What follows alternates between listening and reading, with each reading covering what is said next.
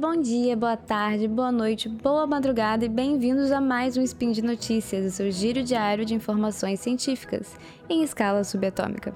Meu nome é Camila Esperança e hoje, dia 2 Driadan do calendário Decatrian e dia 28 de março do calendário Gregoriano, falaremos de exoplanetas e vida fora da Terra.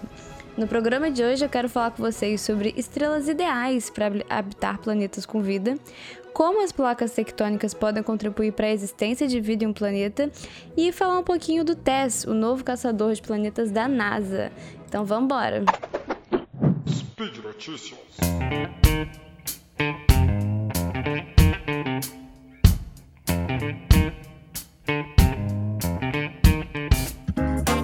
Então vamos começar com as estrelas caixinhos dourados, que são ideais para a gente encontrar planetas habitáveis. Bem, quem não conhece caixinhos dourados é aquele conto infantil sobre uma menininha que tinha cabelos loiros e ela invadiu a casa de uma família de urso, enfim. É um termo muito usado por astrônomos da área de astrobiologia e quer dizer simplesmente que são as condições ideais, não é nem muito e nem pouco. No caso, a gente está falando das condições da estrela e eu vou explicar um pouquinho mais. Essa notícia do dia 7 de março desse ano tem como fonte a NASA, o Goddard Space Flight Center. E um resumo da notícia aqui: um novo estudo mostrou que as estrelas do tipo K são particularmente interessantes para a gente procurar vida. Essas estrelas são mais fracas que o Sol, sim, só que elas não são as estrelas mais fracas que existem. Agora, se você não está acostumado com a classificação, senta rapidinho e escreve no papel o que eu vou falar. Existem é, classificações espectrais para as estrelas, e as classificações vieram das computadoras de Harvard. Essas classificações são letras e elas vão da seguinte ordem, da mais brilhante para a mais fraca: O, B, A, F, G, K, M. Anota essa ordem. Lembrando que O é a mais brilhante, a mais forte e M é a mais fraca. Então, como a gente estava falando, é, as estrelas do tipo K não são as mais fracas que existem, mas elas são mais fracas que o Sol. O Sol, no caso, é uma estrela do tipo G. Agora, por que, que as estrelas do tipo K são essas estrelas caixinhos dourados? O que, que elas têm de tão especial? Bem, acontece que as estrelas mais brilhantes, as estrelas do tipo O, elas morrem mais rápido. Em contrapartida, as estrelas do tipo M, elas sobrevivem por muito mais tempo. Então, o que, que a K tem tão de especial?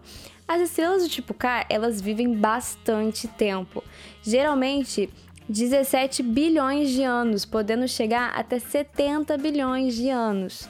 Só para ter uma ideia de número, o Sol é previsto dele viver 10 bilhões de anos. Ela viver tanto tempo permite que a vida desenvolva, a vida pede um certo tempo para desenvolver. Mas aí qual seria a vantagem das estrelas do tipo K em relação às estrelas do tipo M? Porque as estrelas do tipo M vivem mais. Só que as estrelas do tipo M, enquanto elas estão em uma fase jovem, elas acabaram de se formar, elas são muito ativas. Isso significa que tem muitos flares é, estelares, e isso pode acabar com as chances de vida em um planeta que esteja ali na região. Então, as estrelas do tipo M elas se tornam menos atraentes para serem hospedeiras de planetas com vida. Mas o interessante é que o sistema TRAPPIST-1, que é um sistema composto por sete planetas do tamanho da Terra, uma composição parecida com alguns é, na zona de habitabilidade, esse sistema está ao redor de uma estrela do tipo M. Não é que a estrela do tipo M não é não é capaz de sustentar sistemas que pode, pode ter vida. É só que as estrelas do tipo K parecem mais promissoras que as estrelas do tipo M também. Agora ainda tem mais. Outra coisa que a astrônoma Guia da Army da NASA também afirma é que encontrar as bioassinaturas, os sinais de vida em estrelas do tipo K é mais fácil do que em estrelas do tipo M. Por isso que elas são tão promissoras para a gente procurar vida fora da Terra. Agora, um pouquinho sobre bioassinaturas é que a presença de vida na Terra alterou a atmosfera do nosso planeta. E o que a gente faz é procurar por certos elementos que não existiriam se não tivesse vida aqui na Terra.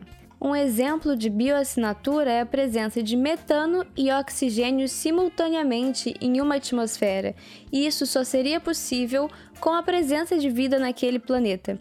Então, acontece que estudar atmosferas de planetas ao redor de estrelas do tipo K é mais fácil do que estudar atmosferas ao redor de estrelas do tipo M, e é por isso que as estrelas do tipo K se tornam tão promissoras para a procura fora da Terra. E para finalizar essa notícia, ela também aponta o fato de que encontrar exoplanetas ao redor de estrelas do tipo K é mais fácil do que encontrar ao redor de estrelas do tipo G, que é o tipo solar, porque elas são mais fracas. Então, dessa forma, fica mais fácil encontrar esses exoplanetas. Vamos agora para a segunda notícia, que é como as placas tectônicas podem ajudar que os planetas do tipo rochoso, que é o tipo da Terra, sejam habitáveis. Aqui na Terra, as placas tectônicas desenvolveram um papel fundamental para conseguir surgir vida. O movimento de deslocar, de escorregar, de colidir das placas são essenciais para que tenha o ciclo de carbono. E esse ciclo, por sua vez, ele é o responsável por regulamentar o clima da Terra e estabilizar a temperatura. Com isso, foi possível que surgisse vida aqui na Terra. Agora, em quais condições um exoplaneta tem um movimento de placas tectônicas igual da Terra? E o que os astrônomos Zanazzi, da Universidade de Toronto, e Amauri, da Universidade de Birmingham, eles argumentam que os planetas próximos às suas estrelas provavelmente vão ter um movimento de placas tectônicas iguais ao da Terra. Essa proximidade do planeta com a estrela faz com que o planeta experiencie tensões por causa da força gravitacional da estrela. E essas tensões, elas podem enfraquecer a crosta externa desse planeta, o que pode gerar placas tectônicas similares ao que a gente tem aqui na Terra mesmo. Esse processo todo aumenta a probabilidade do desenvolvimento de vida nesses planetas. Agora, a contrapartida é: se o planeta estiver muito próximo da estrela para gerar essas tensões o suficiente para criar essas placas tectônicas, pode ser que ele já esteja em uma região muito quente e assim o surgimento de vida ele é atrapalhado por outros fatores. Se estiver muito quente, não vai ter água líquida na superfície. E a vida como a gente conhece pede água líquida na superfície.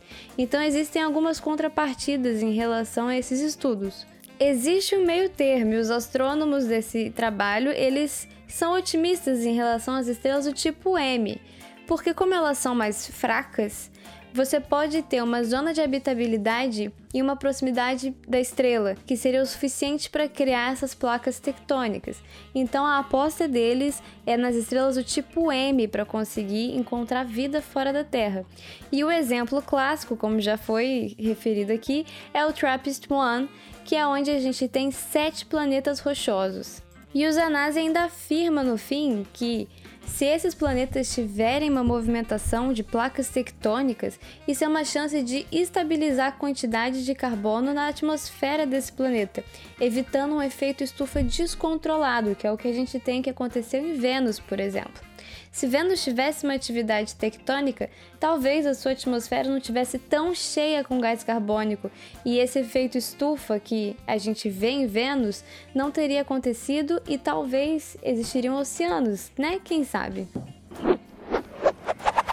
Agora, para fechar o spin de notícias de hoje, eu quero falar com vocês um pouquinho sobre o TESS. O TESS é o novo caçador de exoplanetas da NASA.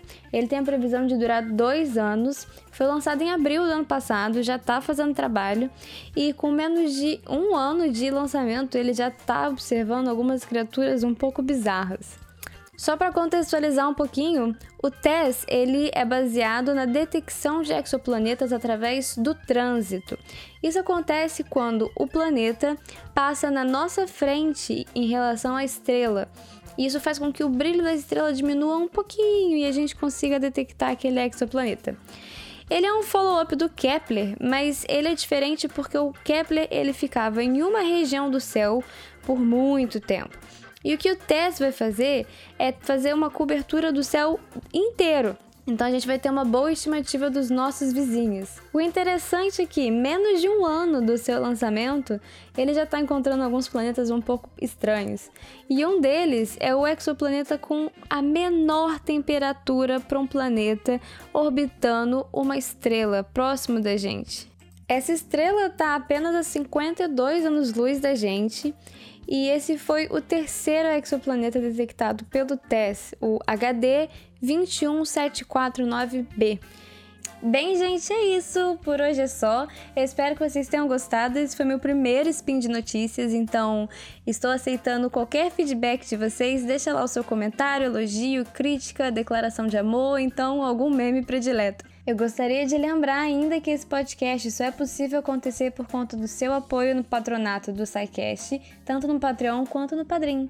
Um grande abraço e até amanhã!